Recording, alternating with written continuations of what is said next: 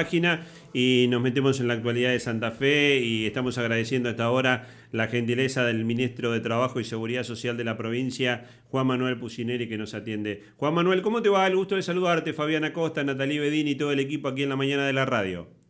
¿Qué tal, Fabián, Natalie? Gusto de saludarlos. Un gusto también para, para nosotros y bueno, mm, queríamos este, eh, hablar un poquito en función de, mm, de este proceso inflacionario que venimos trayendo, 8,4 para el mes de abril en el plan nacional, 8,5 eh, aquí en la provincia de Santa Fe, cómo se ha ido acelerando el proceso inflacionario, la preocupación de los empleados públicos provinciales y mm, vos la semana pasada, en el cierre de la semana, saliste un poquito a, clarificar lo que había sido el acuerdo eh, salarial al que se había llegado con, con todos los sectores de la administración pública.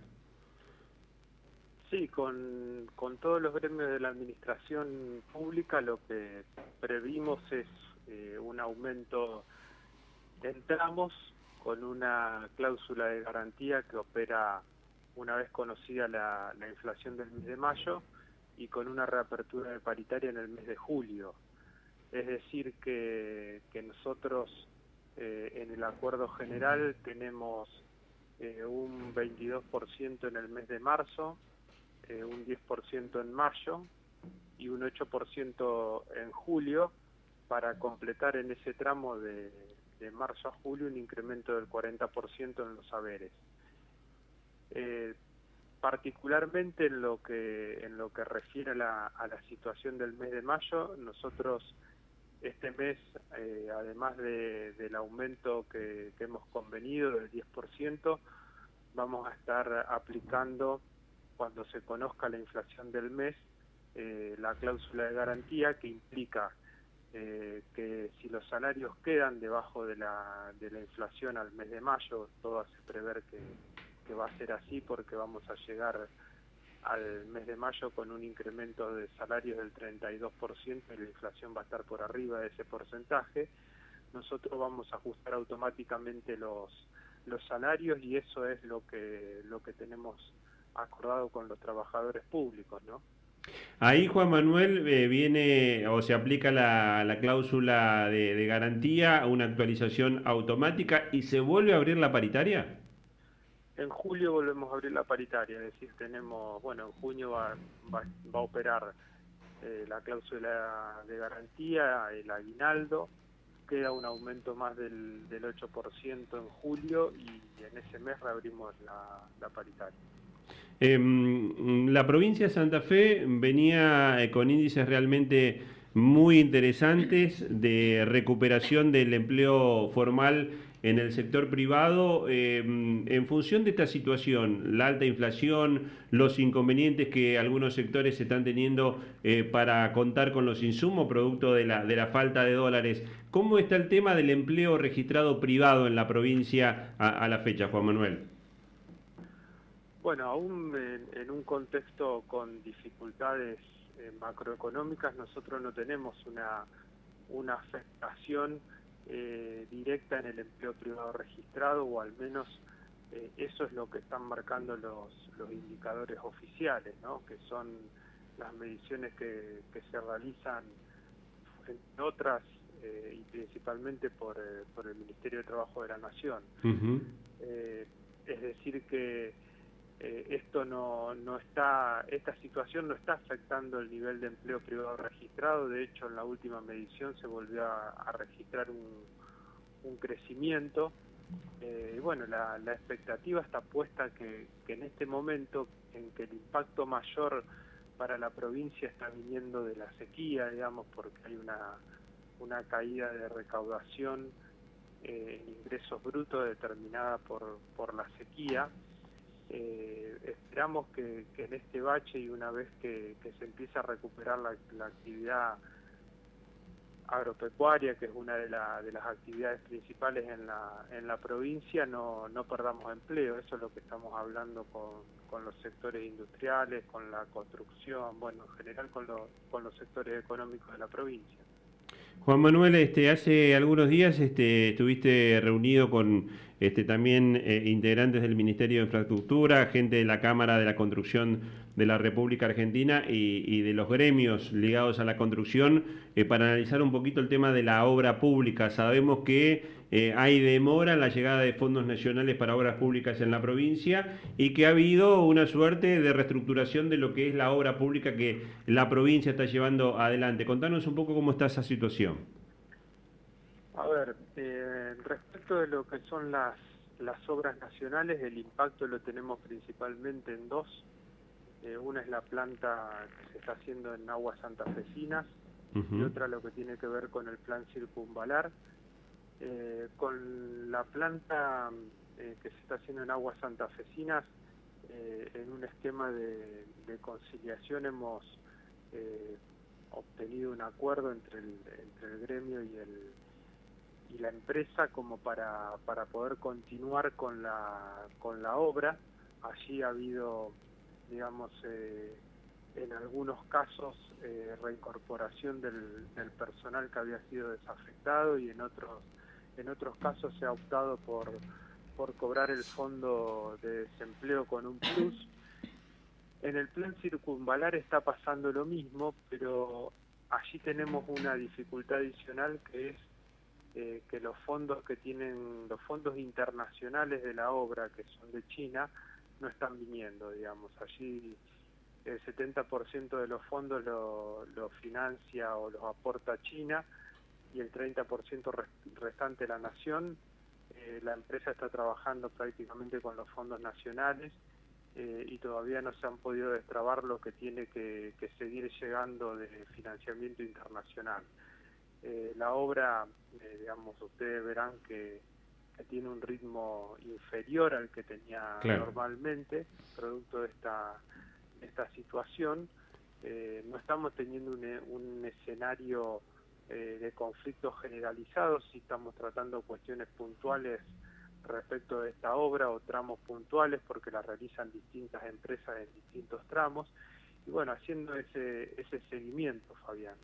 Con la obra pública provincial, eh, la semana pasada se empezó a transferir eh, fondos a las, a las empresas y ahí estamos haciendo una, una reingeniería también de, de lo que es eh, los, los fondos que reciben las empresas, pero la idea es continuar con todas y cada una de las obras, digamos, no, no pararlas, las obras que están en ejecución seguir llevándolas a cabo y bueno, en eso está trabajando principalmente el Ministerio de Infraestructura. ¿no? Juan Manuel, Natalí Bedini, este lado, buenos días, ¿cómo estás? Hola Natalí, ¿qué tal? Gusto en saludarte. No podemos desconocer que estamos en un año electoral y de hecho que sos parte de una de las listas eh, que compiten por diputados y diputadas, en este caso la lista que encabeza el gobernador Omar Perotti. Eh, ¿Qué es lo que significa esta lista? ¿Qué es lo que hay que conservar y cuáles son las luchas por las que van eh, a tratar de pelear dentro de esa lista para que continúe una línea luego de la gestión de Omar Perotti? Bueno, eh, esa lista se, digamos, se combina además con, con, un candidato a gobernador, que es Marcelo Lewandowski. Creo que los dos eh, grandes electores de la, de la provincia, que son Marcelo Lewandowski y el gobernador actual, Omar Perotti, eh, representan, si se quiere, un, un modelo de gestión que tiene que ver con con estas cosas que venimos hablando, ¿no? con defender la producción y el trabajo de la provincia de Santa Fe. Defender la producción y el trabajo en la provincia de Santa Fe eh, significa también una, una fuerte apuesta a, resolver cuestiones de fondo, digamos, eh, difícilmente eh, las situaciones mejoren o, se salga de situaciones complicadas como por ejemplo las de inseguridad, sin producción, sin trabajo, sin creación de, empleo, sin educación. Bueno, estas son las cosas eh, que representa la, lista del gobernador, ¿no? Todo lo que tiene que ver eh, con poner en marcha el aparato productivo, hacer una, una fuerte apuesta a las obras públicas que generen mejores condiciones para la provincia, tanto en lo que tiene que ver con la transitabilidad, con la conectividad, eh, con las posibilidades de acceso al agua y al gas eh, por parte de las empresas y de los ciudadanos. Bueno, esto es lo que representa la, lista de Omar Perotti, que, que es una, una lista que, que se respalda en la, en la gestión del gobierno, ¿no?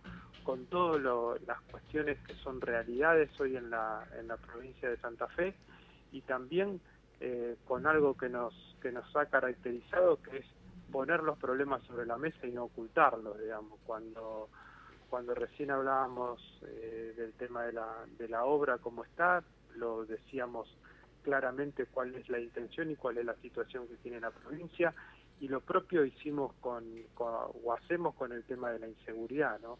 Sabemos que es una de las, de las cuestiones pendientes, sabemos que no es un problema que se haya generado hoy o hace tres años en la provincia de Santa Fe, sino que es un problema de larga data que se particularmente tiene un impacto muy importante eh, en Rosario.